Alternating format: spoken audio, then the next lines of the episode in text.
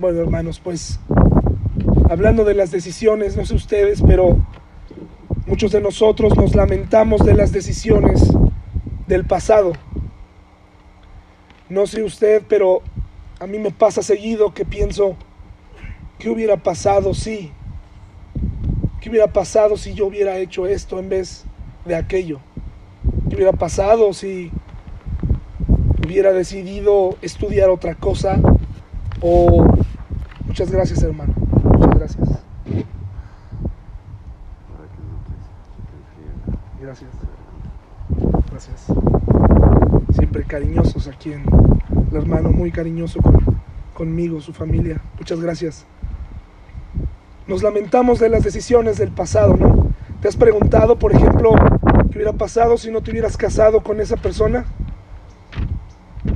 Ayer hice un viaje al, al pasado, cada vez que voy a Pachuca, me encuentro con mi pasado y me encuentro con amigos y un montón de posibilidades, cosas eh, que hubiera pasado si me hubiera quedado ahí, que hubiera pasado si hubiera eh, elegido otra profesión. Y me di cuenta que la respuesta no está en el pasado. La respuesta no está en el pasado. En la Biblia tenemos decisiones. Vemos a Moisés, a un Moisés, todos han oído hablar de Moisés, incluso los visitantes. Bueno, pues Moisés golpeó la roca cuando se le dijo que le hablara. ¿Se acuerdan? La segunda ocasión ya estaba desesperado, estaba molesto y le pegó a la roca. Y eso le trajo una consecuencia tremenda. ¿Cuál fue? No, no pudo entrar. No pudo entrar. Tanto tiempo trabajando por estar ahí y no pudo, no pudo estar ahí. Entonces eso es tremendo, ¿no? Pero el, secreto no está ahí, en, quedarnos a pensar qué hubiera pasado si Moisés no le hubiera pegado a la, a la roca. Ya sabemos qué pasó. ¿Qué pasó si qué pasó aquella vez que Eva le ofreció el fruto que no debían comer? ¿Qué pasó con Adán? ¿Qué sucedió? ¿Qué les pasó? ¿Se acuerdan qué les pasó? Es la historia que leen cada año, hermanos. Cada principio de año leemos la caída. Y ya hay más o menos de éxodo. Dejamos de, leer, ¿no? Pero siempre la caída, esa la sabemos bien. La creación y la caída. ¿Qué pasó con ellos, hermanos? Fueron expulsados. ¿Qué hubiera pasado si Adán le hubiera dicho a Eva, no, no lo voy a, no lo voy a, no lo voy a comer. Últimamente hay muchas manifestaciones de las mujeres, ¿no? ¿Lo han visto? No sé ustedes, pero yo no soy ajeno a esos movimientos eh, de los feministas y gente desaparecida. Muchos de nosotros pensamos que el peor fracaso en la vida de un matrimonio es que haya infidelidad y decimos que Dios nos libre de la infidelidad, que Dios nos libre de engañar a nuestra esposa o a nuestro esposo. Pensamos que eso es lo peor, es, la, está, es, es lo peor que podemos hacer. Prefiero que mi esposa no me hable todo el día, que mi esposo me trate mal, que trate mejor a la mascota de la casa, pero que no me deje, que no haya una marca ahí de infidelidad. Pero lo que el diablo ha hecho con el tiempo es precisamente lo que ocurrió en el principio. El hombre no asume su responsabilidad, sigue sin asumir su responsabilidad, sigue sin tomar ese lugar que le corresponde. Lo ha cambiado por menosprecio a la mujer, por eh, una falsa sumisión. Y lo que ha sucedido y va a suceder en nuestra sociedad ahora es que la mujer, no hay nada peor en un matrimonio que una mujer que no le dé su lugar a su esposo. Cuando el diablo ha logrado esto, cuando ha quitado esto, el matrimonio fracasa. Porque la mujer puede hacer muchas cosas, ¿sí o no? no se duda de su capacidad, pero cuando la mujer camina sola, el hombre cede a su liderazgo y la mujer sigue adelante, algo anda mal. Algo anda mal en lo que Dios hizo y en lo que Dios estableció. ¿Qué hubiera pasado si Adán no hubiera hecho esto? ¿Qué hubiera pasado? Bueno, eso no lo vamos a saber. Ya tenemos un final. Pero pienso yo que tal vez hubiera dado otra esposa, tal vez. No lo sé, estoy suponiendo. Ya no importa. Quedó en el pasado. La respuesta no está en el pasado. ¿Qué pasó con David? El famoso rey David. Sabía que hay un niño en el, hijo de una compañera de trabajo que realmente cree que yo soy el rey David. Porque esta eh, compañera de trabajo le ha dicho que yo soy el de las mañanitas. Entonces él cree que yo que yo soy. Y entonces eh, ella ha acrecentado esta leyenda. Pero hermanos, no soy yo. Yo no soy. Por si pensaba que lo era, yo no soy. No se escribió eso por mí. Hay muchos Davides. ¿Qué hubiera pasado con el rey David, el gran rey David? Si no hubiera visto, no hubiera estado de ocioso en la terraza.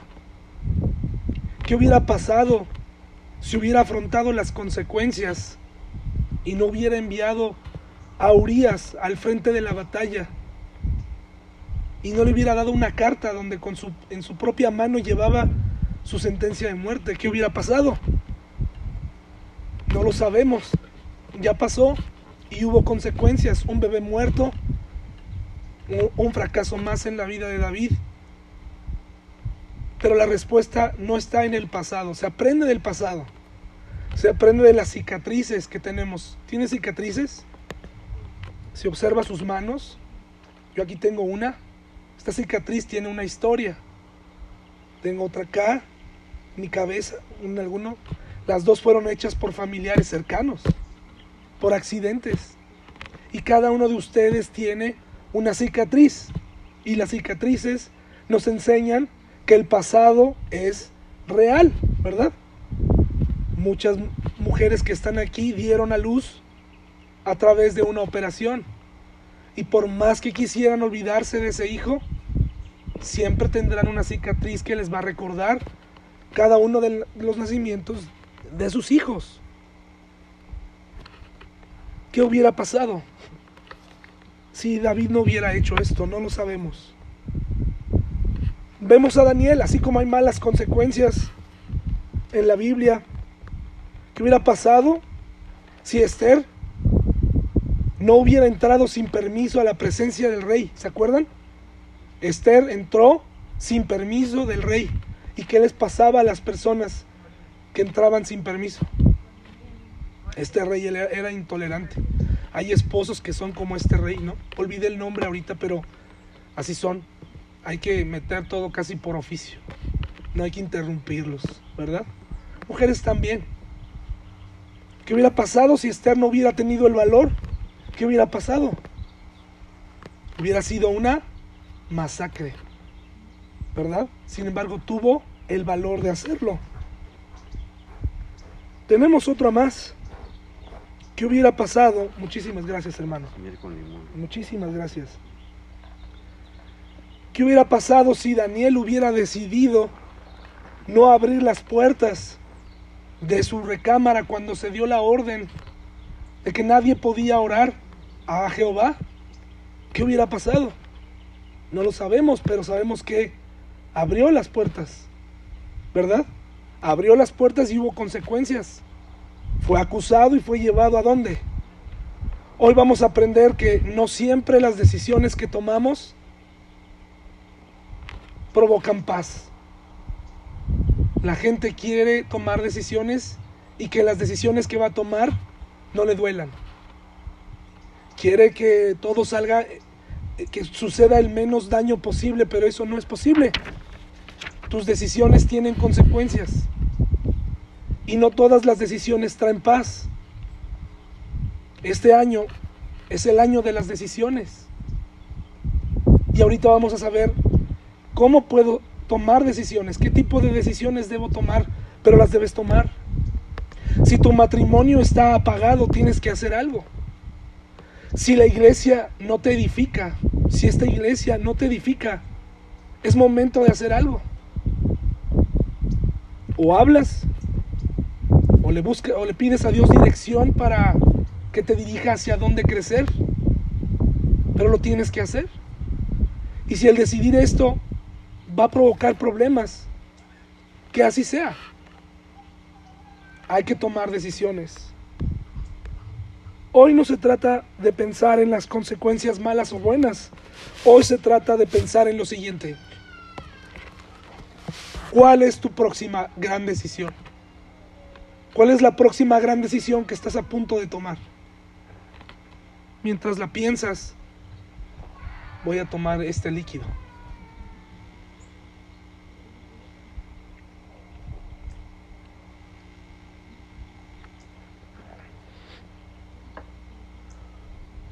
¿Cuál es tu próxima gran decisión?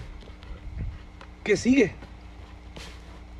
¿Ya la pensaste? ¿Todos tienen una gran decisión que tomar en el 2020? ¿Sí o no? Yo sí. Y yo estoy seguro que tú también. Es el año de las decisiones. Cada año nos da la oportunidad de tomar decisiones. ¿Cuál es la gran próxima decisión que vas a tomar? ¿Y desde dónde la vas a tomar? Es decir, ¿cómo la vas a tomar?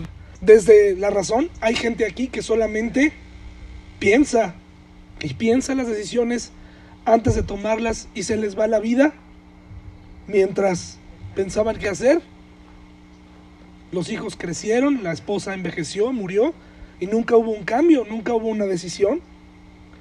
Desde las emociones, hay quien hay quienes tomamos decisiones por emociones, porque buscamos paz, porque nos gusta, no nos gusta, porque no queremos tomarlas en este momento, porque se acerca Navidad y después de Navidad es mi cumpleaños y si y es de mi cumpleaños es cumpleaños de mi mamá y si es de mi mamá, si no es de mis hermanos y total que nunca queremos tomar decisiones para no dañar a nadie.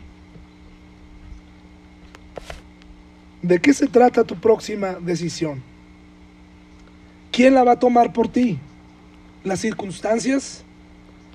¿El temor? ¿Las emociones? ¿La presión que sientes? Lo único que sé es que en tu próxima decisión, la próxima gran decisión que vas a tomar, debes tomar en cuenta a Dios. ¿Y cómo debe ser? La primera característica de una buena decisión es que tiene que ser sabia. Vamos a Hechos 5, por favor. Cuando escuchamos la palabra sabiduría, inmediatamente algunos de nosotros nos asustamos.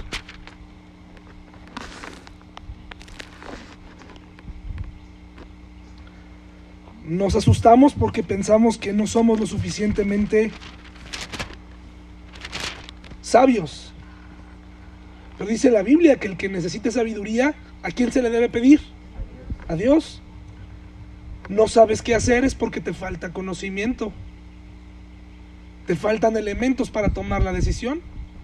Espero hoy poder ayudarte para que lo tomes esa próxima gran decisión y el año 2020 sea un año de, mejor, de mayor crecimiento y de éxito.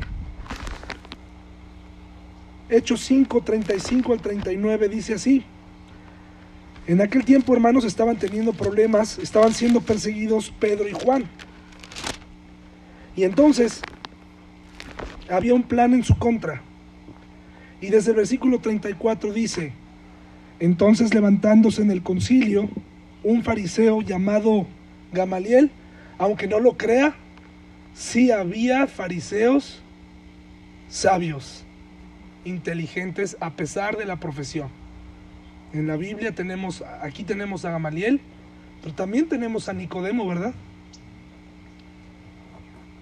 Este fariseo llamado Gamaliel, doctor de la ley, venerado de todo el pueblo, mandó que sacasen fuera por un momento a los apóstoles. Qué interesante, para no hablar de la decisión delante de ellos. Y luego les dijo, varones israelitas, mirad por vosotros lo que vais a hacer respecto a estos hombres. O sea, les invitó a pensar dos veces. En el año 2019 yo no pensé dos veces muchas decisiones que tomé. Las me arrebaté y las tomé. Porque creía que tenía la suficiente sabiduría para hacerlo. Pero hay decisiones que se necesitan pensar dos veces. No estoy hablando de qué tipo de ropa te compras. Sí, debes buscar la ropa más adecuada, pero es decir, si es de un color o de otro, eso es cosa tuya. ¿Verdad? Si vas a comprar un auto, pues buscas que tenga un rendimiento y lo que sea, está bien.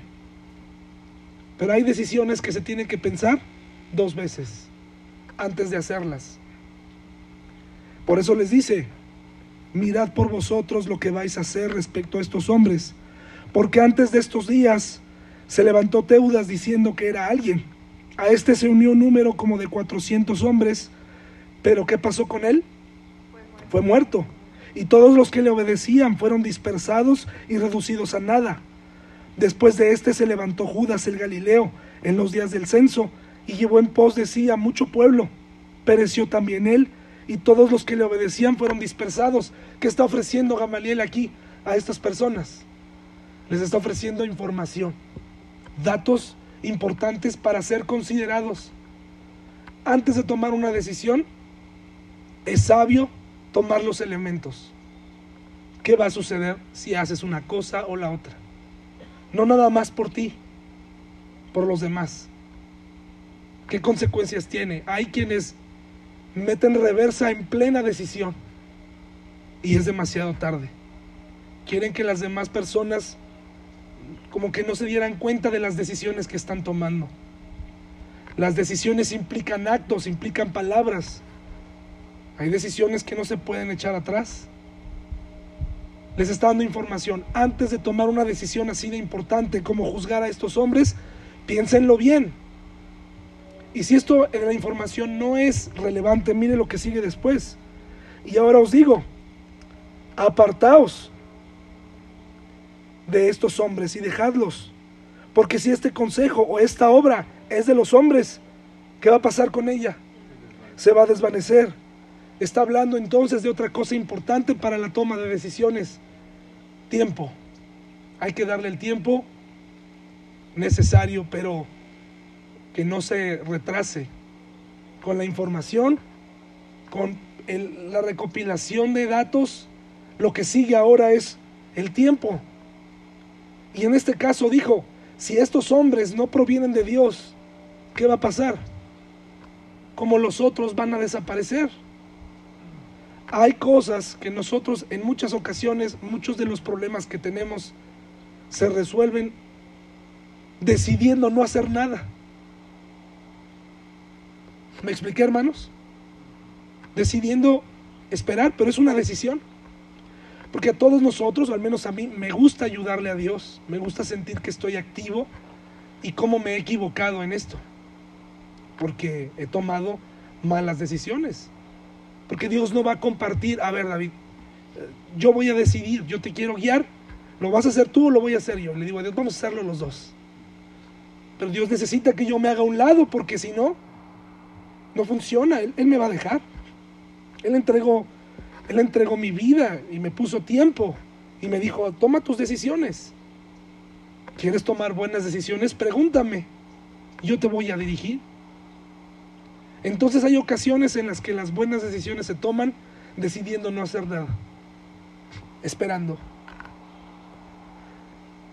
¿Por qué? Dice, no sea, dice, no la podréis, mas si es de Dios, no la podréis destruir. No seáis tal vez hallados luchando. ¿Contra quién? Contra Dios. Ahora muchos cristianos a lo largo de la vida, yo sé que usted ha conocido,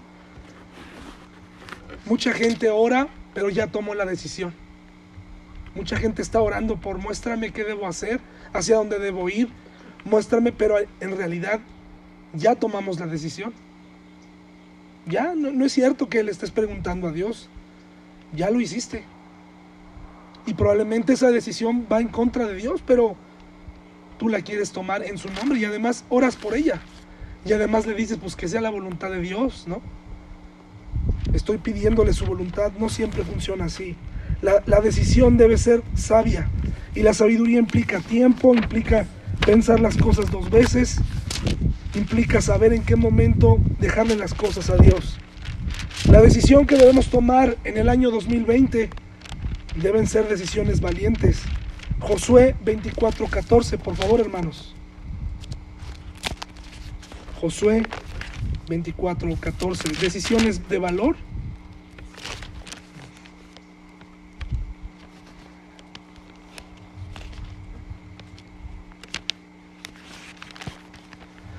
No sé si les ha pasado, pero a veces es obvio lo que tienes que hacer, pero no lo queremos hacer por temor a lo que a lo que pueda pasar. Pero hay ocasiones donde tienes que ser valiente, donde tienes que enfrentar, donde tienes que hablar, tienes que decir. Josué 24:14 dice así: Ahora pues, temed Jehová y servirle con integridad y en verdad, está diciendo Josué antes de entrar a la tierra prometida. Dice, y servidle con integridad y en verdad, y quitad entre vosotros los dioses de los cuales sirvieron vuestros padres al otro lado del río y en Egipto, y servid a Jehová. Momento de tomar decisiones. Es muy bonito, hermanos, a veces pararse aquí al frente y decir un montón de cosas que ustedes tienen que hacer decirles esto está bien, esto está mal. No siempre es agradable porque hay una falsa expectativa. La gente piensa que de alguna manera la vida de un pastor está llena de buenas decisiones y que no hay problemas, pero no es así. Hay dificultades, hay situaciones. Y es el momento en, muchas veces que el pastor tiene que empezar a vivir, ¿verdad? Lo que dice. Eso habla más que predicar tiene que hablarlo, tiene que vivirlo. Igual ustedes, si ustedes se hacen llamar cristianos, si ustedes se hacen llamar matrimonios cristianos, si ustedes se hacen llamar eh, participantes de una iglesia, hay que comportarnos como tal, ¿verdad? Y entonces aquí Josué dice así, y si mal os parece servir a Jehová, imagínense Josué necesitado, a punto de entrar a la tierra prometida y empezar a organizar a la gente lo que menos necesitaba Josué era provocar y darle a la gente este tipo de preguntas. A ver, ¿quién de ustedes quiere regresarse a Egipto o alabar a otros dioses? ¿Ustedes saben lo que pasa cuando se hace una votación así? Es un desastre. ¿Se imaginan? Él, él, lo que necesitaba era gente valiente para continuar la repartición de la tierra y etcétera. Empezar a gobernar correctamente, pero él sabía que tenía que decir esto delante de todos. Si te parece mal, si te parece mal servir a Jehová, si a ti te parece mal, ¿qué le dijo? Escogeos hoy a quién servís. Escoge a quién. Eres libre para decidir. Escoge a quién. ¿Y por qué les dijo esto, hermanos? Porque no podemos tener en la iglesia gente que esté en desacuerdo y que esté aquí. Ahora, podemos tener un desacuerdo y podemos hablar, ¿verdad? Pero ¿qué pasa cuando la gente en desacuerdo todo el tiempo está expresando que está en desacuerdo? De alguna u otra manera. No es posible. Josué quería dejar claro desde el principio. A ver, ¿quién quiere? ¿Quieres? Entonces, sírvelo. Y si no quieres, entonces ve con tus dioses, ve y hazlo a tu manera. Y dice aquí, y si mal os pareciere servir a Jehová, escogeos hoy a quien servís, si a los dioses a quienes sirvieron vuestros padres cuando estuvieron al otro lado del río, o a los dioses de los amorreos en cuya tierra habitáis. Pero entonces viene el momento del valor. ¿Qué dice Josué? Pero yo y mi familia, ¿qué? No les dijo, vamos a estar ahí en contacto, ¿verdad? Voy a estar ahí en contacto, sigan platicando ahí, cómo les va a ustedes también ahí con sus dioses y, y pues échenos una mano para la conquista de la tierra. No se vayan a ir muy lejos porque yo lo que necesito es un número. Dios necesitaba mucha gente para conquistar la tierra, hermanos. Dios necesita nuestros talentos para edificar una iglesia. Dios necesita eh, nuestro dinero. Entonces, ¿por qué lo pedimos en la iglesia? ¿Por qué, ¿Por qué invitamos a la gente con talento? ¿Por qué tenemos que ofrendar? Pues porque eso habla de nuestro corazón. Es una decisión, ¿verdad? Tú quieres ser parte de la iglesia en el año 2020, en el próximo año. Tienes que decidirte. Tienes que decidirte. Si te parece bien, te parece mal. Si quieres seguir adelante o no. Pero lo más importante es que tú eres libre para elegir. ¿Me expliqué, mi, hermano? No tienes que soportarme. No tienes que estar cada domingo si no está siendo edificado. Tienes la opción de salir, ¿verdad? Y de buscar una iglesia donde todos tus talentos se pongan ahí, donde puedas ponerte a las órdenes de otro pastor y que te pueda edificar. Pero el año 2020 ya no puede ser un año de, es que no me gusta esto, no me gusta aquello, es que, oigan, pues creo que tenemos confianza, ¿verdad?, para hablar en cuanto a la iglesia. Y en cuanto a tu matrimonio, pues tienes que ser valiente y tienes que afrontar y decirle a tu esposo, ya no me gusta esta forma de vida, esta manera en cómo me trata se tiene que acabar. Tienes que ser valiente. Decirle a tu esposa, ya no podemos llevar este ritmo de vida. Por mucho que tú quieras seguir en este ritmo de vida, ya no puedo. Es que a veces los hombres nos cuesta trabajo reconocer. Acostumbramos a nuestra esposa a cierto ritmo de vida. Cuando ya no podemos más, buscamos más trabajo para que, para que ella esté contenta. Esa no es la resolución. Tienes que enfrentar. Ay, está muy bien las, mujeres que están en casa. Creo que el plan primario de Dios es que las mujeres estén atendiendo a los hijos. Suena hoy terrible, machista. Me van a acabar, ¿no? Suena así terrible. Pero tiene una razón de ser. Pero la mayoría de las mujeres en la iglesia trabaja, está bien. Pero hay hogares donde la economía se está destruyendo y la esposa solamente está observando. Y está esperando y pidiendo resultados. A ver cuándo te apuras porque esto está muy difícil. Puedes echarle una mano a tu esposo un año, dos años. ¿Vas a esperar a que le dé un derrame cerebral? ¿A que le dé una embolia? ¿O vas a entrar en acción? No creo que sea como muy sencillo decir es que yo no sé hacer nada. El esposo necesita ayuda. Y el esposo tiene que decirle a su esposa, ya no podemos llevar este ritmo de vida. Si antes nos íbamos a Cancún cada fin de año, ahora vamos a terminar en las aguas termales aquí cerca y está bien y lo vamos a disfrutar. Pero las familias no están dispuestas a bajar su nivel de vida. Muchas mujeres no están dispuestas a eso. Muchos hombres no están dispuestos a reconocer que las cosas, todo mundo hoy en día dice que todo está muy duro, todo está muy difícil, todo está muy complicado, la situación en el país. Yo no creo que sea eso, hermanos. ¿En qué país vive usted? Llevamos años así, que te haya ido bien algunos años no quiere decir que el país ahora esté peor. Muchos de nosotros estamos como estamos porque no dejamos de pasar la tarjeta. No dejamos de gastar tonterías. No queremos dejar de viajar. No queremos dejar de vestir bien. No queremos que los vecinos vean que ya no tenemos las luces más bonitas de la colonia. Llega un momento en donde tenemos que reconocer, hermanos, que las cosas cambiaron por nuestras decisiones. Si usted está esperando que un gobierno le cambie la vida, espere sentado, porque eso no va a ocurrir. Ningún gobierno le va a cambiar la vida, no importa cómo le llamen al programa, que le llamen. Nadie le va a cambiar la vida.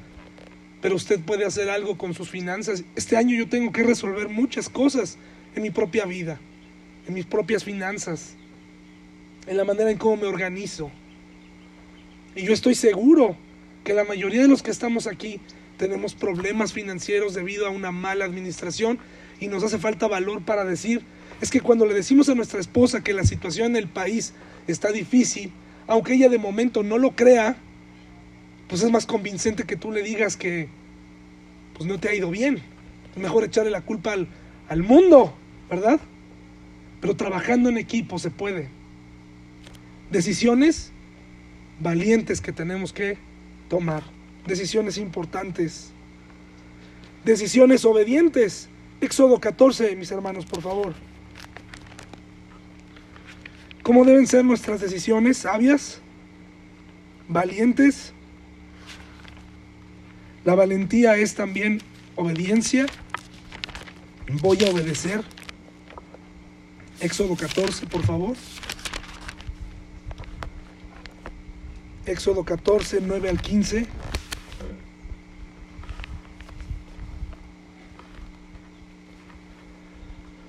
Ya que tienes información, si algo hizo Dios en este momento de la historia del pueblo de Israel con Moisés, para el, el, evento que vamos a leer del Mar Rojo, Moisés ya sabía exactamente quién era Dios y lo que Dios podía hacer en su vida, ¿sí o no?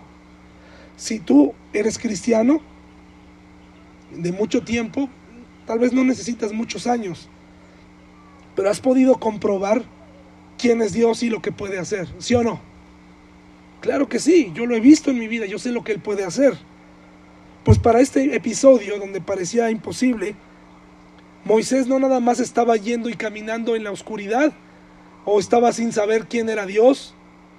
Ya habían pasado muchas cosas muy interesantes entre él y Moisés. Tenía la información necesaria. ¿Qué información tienes de Dios hoy? ¿Qué sabes de Dios? A ver, ¿cómo es Dios, hermanos? A ver, díganme qué información tienen de Dios. ¿Qué les, qué les hemos enseñado en la iglesia? ¿Qué han aprendido ustedes? A ver, díganme mis hermanos es todopoderoso, ya con eso mató todo, ¿verdad? Ya dio la máxima. ¿Qué más? Es misericordioso, ¿qué más? Es santo, ¿qué más? Justo, omnisciente, fiel, proveedor, paciente, ordenado. Entonces sí sabemos quién es Dios, ¿verdad? Sabemos quién es Él. Cuando parece que hay decisiones que no sabemos hacia dónde ir, no es que no sepamos cómo va a reaccionar Dios, sino que no queremos obedecer, no queremos sufrir a consecuencia de esa decisión. Mire lo que dice Éxodo 14 del 9 al 15. Siguiéndoles pues los egipcios con toda la caballería y carros de Faraón y su gente de a caballo y todo su ejército, los alcanzaron acampados junto al mar, al lado de Pi a Irot, delante de Baal Zephón y cuando Faraón se hubo acercado, los hijos de Israel lanzaron sus ojos y aquí que los egipcios venían tras ellos porque los hijos de Israel temieron en gran manera y clamaron a Jehová. Generalmente los clamores vienen cuando no recordamos quién es Dios. Si tú olvidas quién es Dios, entonces en muchas ocasiones vas a caer en pánico. Este clamor es un clamor de pánico. No es un clamor de ayuda porque si hubiera sido un, una, un clamor de ayuda, entonces la reacción del pueblo hubiera sido diferente. Dice que tuvieron mucho miedo porque ya venían los egipcios que recién los habían liberado. Este pueblo había vivido las plagas, ¿sí o no? Los milagros que Jehová había hecho, pero no fue suficiente. Hay ocasiones en lo que no importa cuánto Dios se manifiesta en la vida de nosotros, cuántas cosas hace por ti, qué tan bueno fue todo el año, qué tan proveedor, qué tan fiel. Cuando llega el momento de la verdad, empezamos a tener miedo y pensamos, empezamos a pensar si es que Dios es capaz de ayudarnos, si es que Dios nos va a sacar de ahí. Pero el que conoce a Dios no tiene miedo. Mire lo que dice. Y dijeron a Moisés, ¿no había sepulcros en Egipto que nos han sacado para que muramos en el desierto? ¿Por qué has hecho así con nosotros que nos has sacado de Egipto? De verdad que esto es para que cualquier líder les dijera, ¿saben qué, muchachos? Este, tienen razón, no sé ni qué estoy haciendo aquí. Nos vemos. Eh, o mejor ya regresense con las manos arriba para que no los ataquen y regresense a Egipto. Yo la verdad me regreso con mis ovejas, con mi esposa Séfora que está por allá y ustedes ya tienen razón, o sea, realmente estaban mejor. ¿Y si estaban mejor? No estaban mejor, pero esta es la, esta es la percepción que tenemos, la seguridad de las cosas. Ellos estaban seguros de recibir, aunque fuera un poquito de comida. El riesgo, la posibilidad nos hace sentir temor. Y entonces viene, viene esto, dice, ¿no es esto lo que te hablamos en Egipto diciendo, déjanos servir a los egipcios, porque mejor nos fuera servir a los egipcios que morir nosotros en el desierto? ¿Quién estuvo clamando por ayuda en Israel, hermanos? Él dice un pasaje más atrás que Dios escuchó el clamor de quién. Tú has estado orando por algo. Le has estado pidiendo a Dios que actúe. Estás cerca de actuar y sin embargo ya quieres que mejor no actúe, ¿verdad? Porque no te gusta cómo lo va a hacer. ¿Cómo ves que se va perfilando? Dices, no, mejor así no. Estaba mejor como antes. Le pides a Dios que actúe en tu vida, pero no quieres, quieres hacerlo a tu manera. Y Moisés dijo al pueblo, no temáis, estad firmes. ¿Y qué dice? Ved la salvación que Jehová hará hoy con vosotros, porque los egipcios que hoy habéis visto, nunca más para siempre los veréis. Jehová peleará por vosotros y vosotros estaréis tranquilos. Estas son las palabras de un hombre que conoce a Dios. Y no quiere decir que no exista cierta dosis de temor, pero Moisés tenía información importante. Hermanos, para el 2020 yo te quiero asegurar una cosa y te quiero transmitir tranquilidad con, con algo que te voy a decir. Yo sé las cosas que necesita nuestra iglesia. Yo sé lo que necesito cambiar en mi vida. Yo sé las cosas que he hecho para que la iglesia en muchas ocasiones no funcione como deba funcionar. Pero ¿sabes qué? Le pido a Dios que no nos deje, que nos ayude el próximo año. ¿No te da tranquilidad eso? Porque no te estoy ofreciendo que yo voy a hacer las cosas mejor, sino que le estoy pidiendo a Dios que Él nos ayude el próximo año, con todos los retos que tenemos. Pero necesito que tú también tengas esa tranquilidad, que tú también camines conmigo en este año complicado. Dice, Jehová peleará por vosotros y vosotros estaréis tranquilos. Entonces Jehová dijo a Moisés, ¿por qué clamas a mí? Di a los hijos de Israel que marchen. ¿Y, por qué hace esta pregunta? Le mencionaba esta dosis de temor. Porque yo confío en que Dios va a hacer algo, pero ¿qué estaba enfrente? ¿Y qué estaba atrás? Entonces, pues obviamente ahí las personas que usan su razonamiento mucho dicen es que esto no lo puede resolver nada. Allá hay mar, acá viene el enemigo, esto se acabó. Pero entonces es cuando entra en acción Dios, entra en acción la fe, la información que tenemos de Él. ¿Y qué sucedió después, hermanos? ¿Qué sucedió después? Una de las cosas más tremendas. Dile al pueblo que marchen. Dile al pueblo que marchen. Nuestras decisiones deben ser de obediencia. ¿Y ustedes creen que fue fácil convencerlos de que marcharan? Yo creo que muchos dijeron, hombre, yo prefiero regresarme. Pero hubo algunos que tal vez dijeron, cuando vieron que Moisés dividió el mar por el poder de Dios, entonces, y aún así llegando y viendo todo eso, llegando al otro lado, volvieron a quejarse muchas veces más. La última es, mis hermanos, tenemos que tener una, una tomar decisiones informadas, razonadas. Daniel 1.8, por favor, y ahí vamos a terminar. Daniel 1.8. Ustedes saben la historia de Daniel, ¿verdad? Y sus amigos. Ustedes saben que Daniel tenía tres amigos muy cercanos y que parecía que salían de un problema y se metían a otro a consecuencia de las decisiones que tomaban.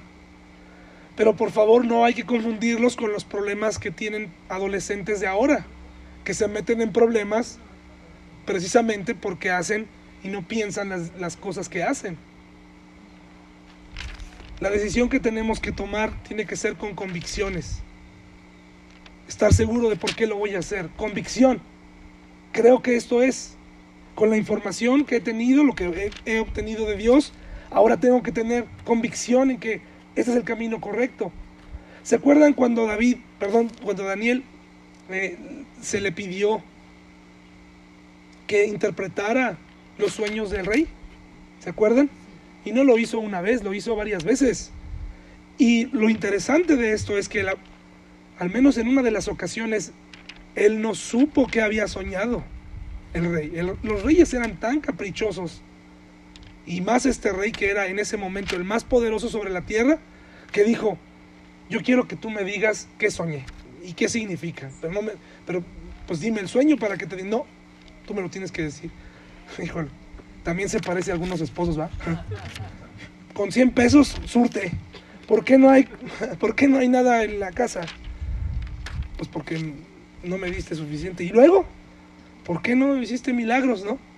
Bueno, pues en este caso, Daniel interpretó el sueño. Lo, Dios se lo dio, lo interpretó. Luego, sus... ¿Qué pasó con sus amigos? Fueron enviados al horno de fuego por no inclinarse, ¿verdad? Ante la gran estatua. Fueron enviados ahí. ¿Y qué les pasó?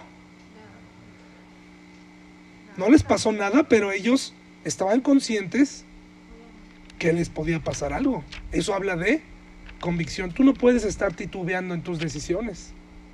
Si tu familia te nota estar titubeando, no, siempre sí, siempre no. Ahora sí ya estoy a gusto, ahora ya no estoy a gusto, ahora sí ya le hablo, ahora sí ya no le hablo. Eso, eso no está bien. Tenemos que tener convicción. Y después, ¿qué pasó con Daniel? Ya vimos la historia, tuvo otro problema, vivió y padeció a muchos reyes y hubo una terrible donde fue enviado al foso de los leones. ¿Y qué le pasó?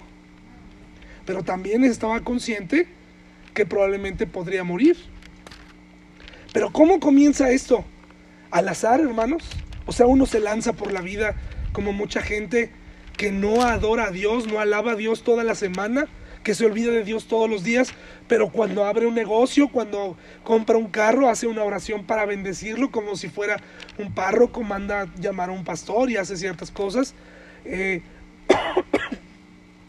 como la persona que, que quiere bendecir algo, quiere poner en las manos de Dios algo, pero nunca tomó en cuenta a Dios para eso, pero se acuerda por si las dudas, ¿no? Traer a Dios para que bendiga el negocio, bendiga. No pensó en nada para, en, él, pero lo quiere traer en este momento.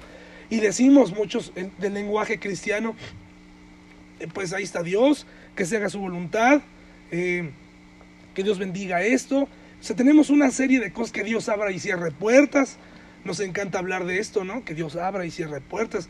No sé exactamente que nunca entendí el concepto, ¿no? Eh, abrir y cerrar puertas. Mucha gente habla de esto, pero siempre las puertas se le abren, ¿no? A esa persona o, o siempre están cerradas. Así que esto de la portería de Dios, como un portero, no funciona. O sea, no tenemos, como que tomamos estas historias y sacamos de dónde viene el origen. El origen para que estos hombres tomaran estas decisiones de retar a un gobierno, de caminar tranquilos dentro del horno de fuego, de abrir las ventanas para que todo el mundo viera a quién alababan, no provino de saber qué pasa, ahí está un buen Dios. Es un buen dicho ese, ¿ah? Mi abuelita me decía eso, me dice eso a veces, ¿no? Ahí está un buen Dios, sí, ahí está un buen Dios, pero tú también necesitas saber y que necesitas tener convicción ¿Cuándo comenzaron las buenas decisiones de David? Perdón, de Daniel. ¿Cuándo comenzaron? precisamente en Daniel 1.8. Ahí comenzó. Vivimos en un mundo muy complicado, con un montón de posibilidades.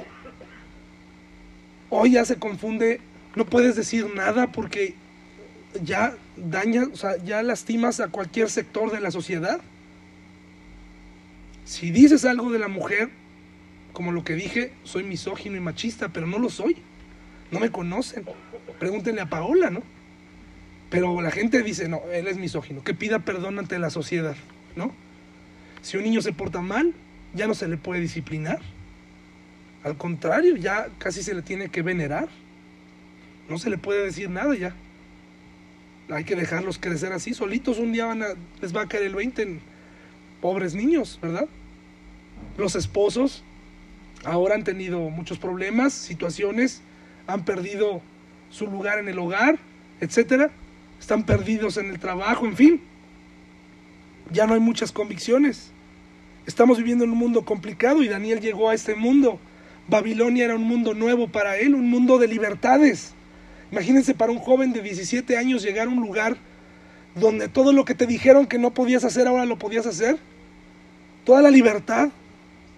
No sé si tú como joven en algún momento teniendo el yugo de tus padres, tuviste tu primer viaje, no tan lejano, y por primera vez te diste cuenta que no estaban tus papás y te estabas portando bien. Y dices, pero ¿por qué me estoy portando bien? Nadie me está viendo. Tengo que aprovechar estos, este viaje al Museo de Antropología e Historia, ¿no? Para portarme mal, para, porque estoy siendo libre.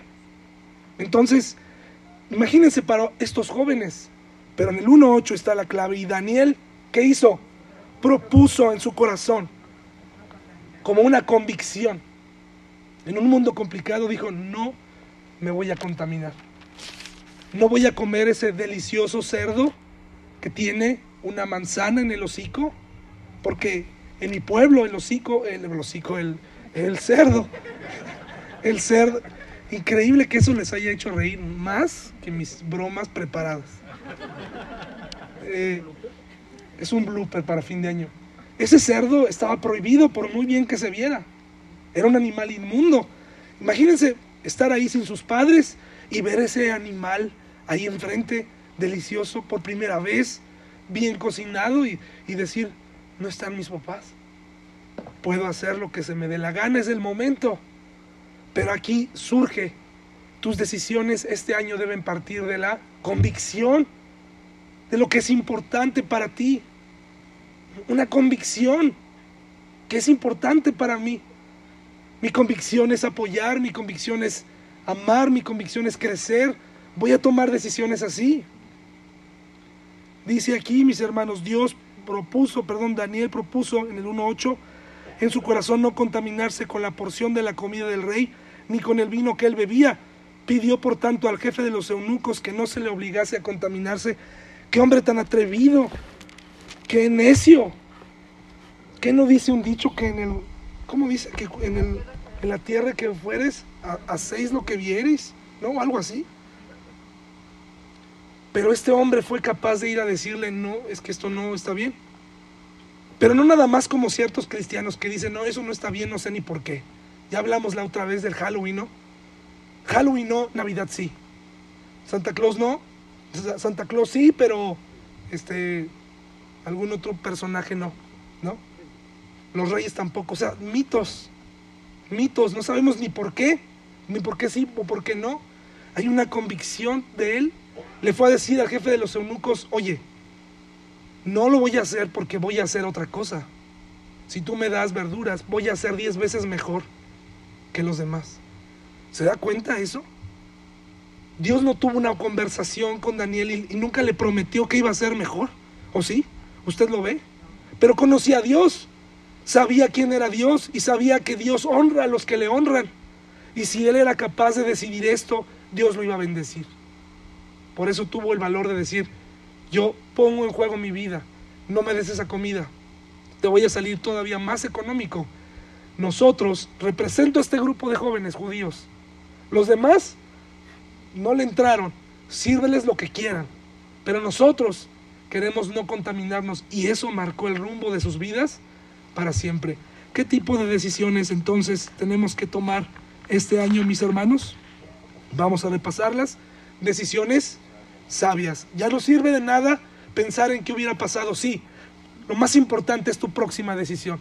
Ya te, ya te equivocaste, ya tomaste una mala decisión. ¿Qué vas a hacer ahora? Una decisión sabia. En una discusión, ya dijiste algo que no. Ya reaccionaste a algo que no. ¿Qué, qué decisión sabia sigue? Crecimiento cristiano, ¿verdad? Pedir perdón, arreglar. Eso no es exclusivo, ¿verdad? Eso, eso lo tenemos que hacer siempre. Decisiones sabias. ¿Qué más tiene que ser? Valientes. Si tu matrimonio está en juego por algo, si tu vida emocional, tu vida espiritual está en riesgo en la iglesia, sé valiente y toma una decisión que puede cambiar tu vida. Pero no me eches la culpa. No, Dios no te va a creer eso. Cuando llegues al cielo y es que David, o sea, David era odioso, ¿y por qué no te fuiste a iglesia? Es que era mi iglesia. Pues sí, pero ¿por qué nunca hiciste algo más? ¿Verdad? Tienes que ser valiente, habla con tu familia, con tu esposa. Tienes que tenemos que tomar decisiones obedientes. Tengo valor, ahora lo hago. Soy obediente. Analizo los datos y digo, eso es lo que corresponde. Las decisiones no siempre te van a dar paz. Cuando, cuando Moisés hizo muchas de las cosas que hizo, créanme que no sintió paz. Y muchos de nosotros somos engañados pensando, ah, es que estoy tranquilo. Le dije de todo, lo humillé, estoy en paz. Y como que ese es tu filtro. Y dices, no, pues ahora sí que yo no he hecho nada. Estoy en paz. Hay que analizar. No todas las decisiones traen paz inmediata. Y luego las, por último, decisiones de convicción. Hermanos, le pido que me recuerden este año que yo tengo que empezar haciendo todo esto. Empezar por tomar este tipo de decisiones en la iglesia, con mi familia. Recuérdemelo, oye David, ¿te acuerdas aquel día? Tienes que tomar decisiones valientes, obedientes, más sabias. Te falta sabiduría, te falta convicción. Recuérdemelo. Usted puede hacerlo, recuérdemelo. Y yo te invito a ti a que tomes este tipo de decisiones. ¿Sí, mis hermanos? Vamos a orar y vamos a concluir la, esta meditación.